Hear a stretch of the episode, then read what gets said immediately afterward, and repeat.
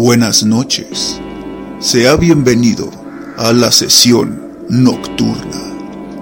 Entre al consultorio, tome asiento, respire profundamente y trate de relajarse, porque en este momento estamos a punto de explorar sus miedos más profundos y sus terrores más arraigados.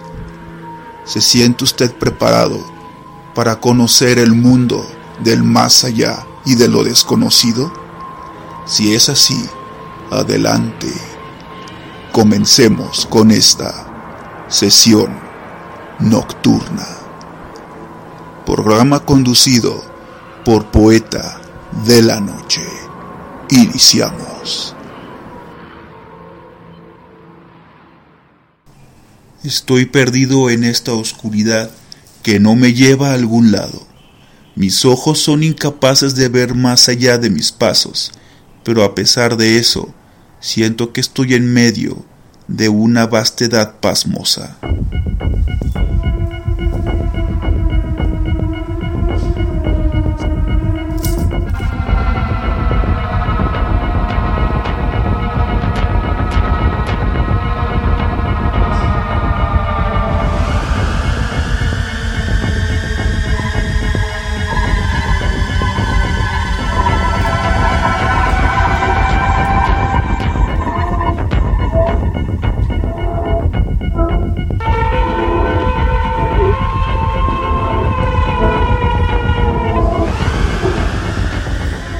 Frase que usted acaba de escuchar corresponde al escritor Gabriel Padilla, de su relato Prisión, que proviene de su libro En las puertas de Najer.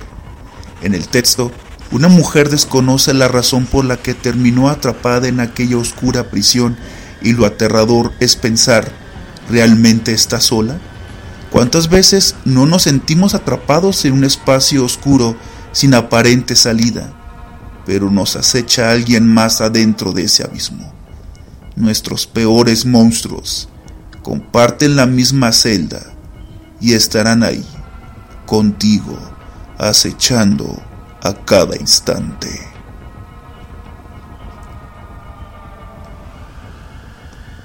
Sea bienvenido a una sesión nocturna.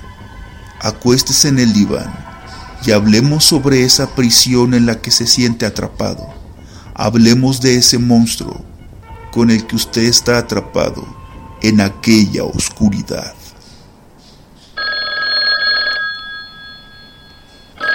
El teléfono negro se trata de la nueva producción de Blumhouse, compañía que últimamente ha acaparado el mercado de películas de terror, como La Purga, la trilogía de Halloween, esta cinta es dirigida por Scott Derrickson y la historia se basa en un relato del escritor Joe Hill, que forma parte de su libro Fantasmas.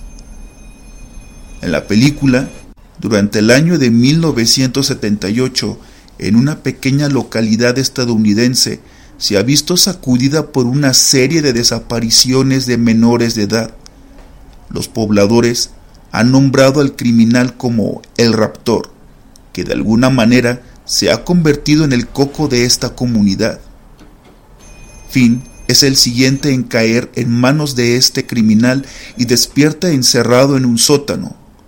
Un teléfono negro y antiguo se halla en la misma habitación, pero el objeto carece de línea y aún así en las noches el timbre suena desconcertando a Finn.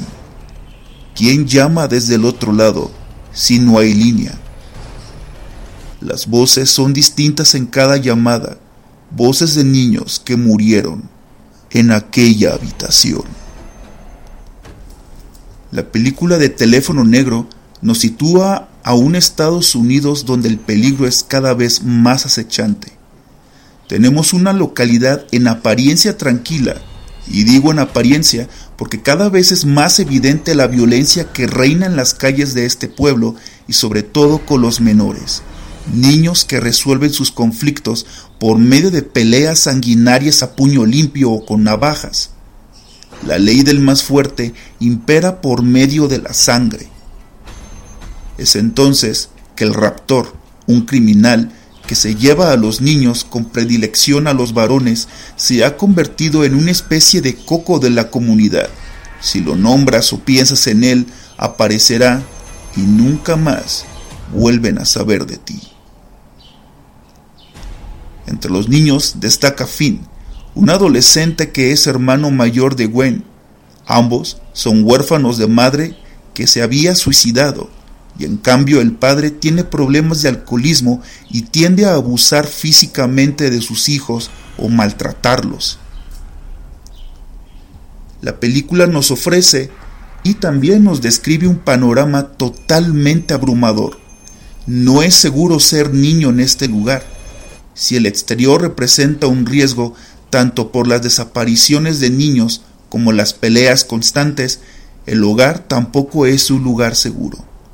La casa debería ser lugar en donde un niño se sienta seguro, y sin embargo, en la película nos muestra que no siempre es así, ni en hogar garantiza protección. Los dos hermanos se deben turnar para no estar con su padre y deben dormir en casa de los amigos. Estos últimos son los que sí pueden brindar un consuelo a los hermanos. Por ejemplo, Finn cuenta con el apoyo de uno de sus amigos que se defiende usando la agresividad, que ha tenido que recurrir para defenderse de los abusivos. Y en uno de los diálogos que le ofrece su amigo es, en algún momento debes defenderte. Sabemos que Finn rechaza la idea de agarrarse a golpes y en cambio se paraliza ante estos actos y descubrimos el origen. Se paraliza ante la agresividad excesiva de su padre. Ante la excesiva agresividad de su padre. ¿Acaso algunos de nosotros no se ha quedado paralizado ante una escena de violencia? Lo vemos en las calles, en los medios, y nos convertimos en espectadores que contemplamos el sadismo del otro. La película también nos describe cómo las supuestas figuras de protección realmente generan desconfianza, hasta el grado de que los niños comienzan a cuestionar si realmente los adultos pueden cuidarlos o en realidad pueden confiar en ellos. Cuando Finn despierta encerrado en el sótano del raptor, pierde esperanzas de salir con vida de ahí. Al principio, el criminal pareciera no buscar hacer daño, incluso le agarra simpatía. Es entonces que este hombre se vuelve como una figura paterna que brinde cariño, de la cual este niño creció ausente en casa. Pero hay otra figura que comparte el mismo escenario, el padre sádico. El raptor establece un juego donde espera que la víctima rompa las reglas para después castigarlo a base de golpes. El único medio con el que cuenta fin para escapar son las voces de los niños muertos que fueron asesinados en aquel sótano. La historia es un reflejo de la violencia que vivimos día con día, que al igual que Finn nos paraliza, en especial la violencia que manifiesta en los niños por lo que los mayores recurren a una figura para detener estos actos en los niños, el boogeyman o el coco, una figura ominosa que debe detener a estos. Se recurre al coco para expresar en el niño los deseos de satisfacer impulsos sádicos sobre estos. Por ejemplo, lo vemos en la escena donde el raptor espera a que Finn rompa las reglas para atacarlo. Es decir, el raptor se posiciona como ese padre sádico bajo el título del coco, dispuesto a sacudir al niño si éste trasgrede las reglas. Se nos muestra más bien la satisfacción que existen algunos adultos en sadizar a los niños.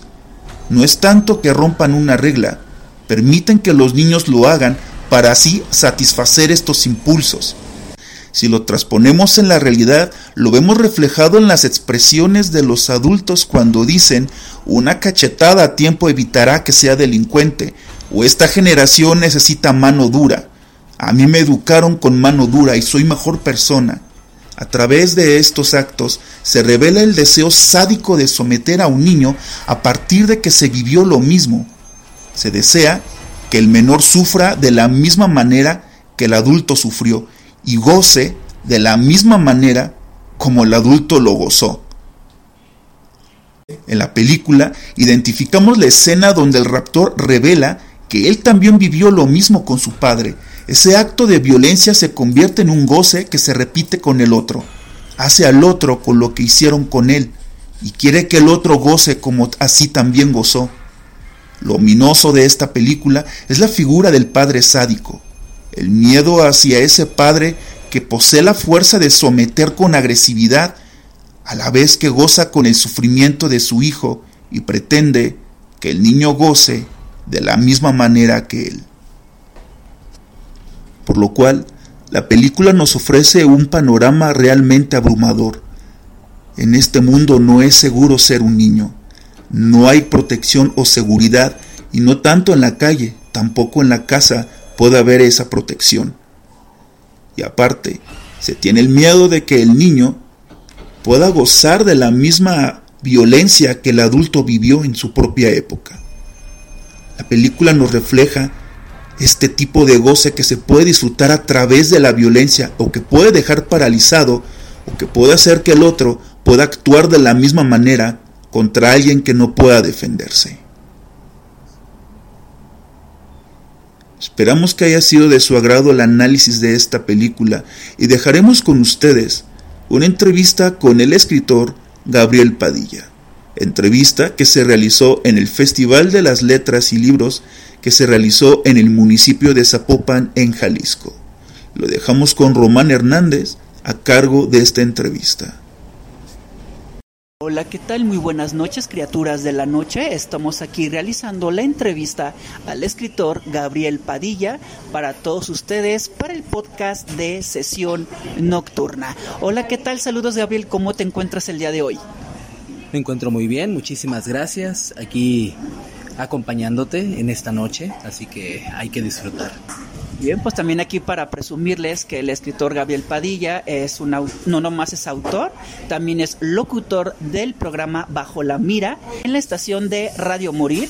Y bueno, pues es un escritor que empezó publicando primero novelas que tiene que ver con crimen, asesinato, más de temática de terror y también una compilación de relatos que tienen relación con este primer libro. ¿Nos podrías comentar, Gabriel, cómo surgieron estos libros y ya después hablar lo, lo, que viene siendo su nueva obra, que por cierto la acaba de publicar hace unos días, Las Puertas de Nayir. Y ahorita vamos a hacer primero lo que viene siendo a preguntarle sobre su carrera de escritor. Y bien, Gabriel, ¿nos puedes comentar cómo surgieron los dos primeros libros? Bueno, los primeros libros que fueron Detrás de las Sombras, Historia detrás de las Sombras, son prácticamente una misma historia, surgieron a partir de un trabajo con mis alumnos, soy maestro, en un trabajo en el que tenían que desarrollar ellos un cuento. Pero me pidieron ejemplos y yo comencé a trabajar con la historia de un asesino que hubiera sido detenido y, cómo veía las cosas desde su perspectiva. Con el tiempo esta historia se fue modificando, se fue enriqueciendo. Le quise dar unos tintes de novela negra, de, de noir, pero sobre todo que fuera ambientado aquí en Guadalajara. Originalmente se movía en la zona de Zapopan, curiosamente, pero me gustó más los barrios clásicos, los barrios viejos de Guadalajara para que pudiera trabajar este personaje. Y bien, también ahorita y también tenemos entendido que el segundo libro historias están relacionadas con esta novela como si fueran relatos spin-off. Y platícanos Gabriel qué te motivó pasar de lo que viene siendo el género de terror ahora al horror cósmico que viene siendo las puertas de Nayir pues mira Curiosamente, el horror cósmico ha estado presente en, mis historias, no en estas, sino en, otras que no se han publicado. Me gusta mucho el horror cósmico de Lovecraft, pero sobre todo la construcción de personajes, de entidades de otras dimensiones, de, de otras partes del universo que pudieran contactarnos a nosotros. Así que en sí cuando empecé a escribirlos, eh, empecé a escribir como una historia policíaca pero con entidades demoníacas. Y no quería utilizar los demonios normales, vamos, los comunes, los clásicos. Quería crear algo distinto, quería crear algo, algo que tuviera relación con otra dimensión, con otro, con otro universo. Y me basé en aquellas historias que tengo guardadas, en aquellos personajes que están escondidos todavía, para recrearlos en estos nuevos relatos.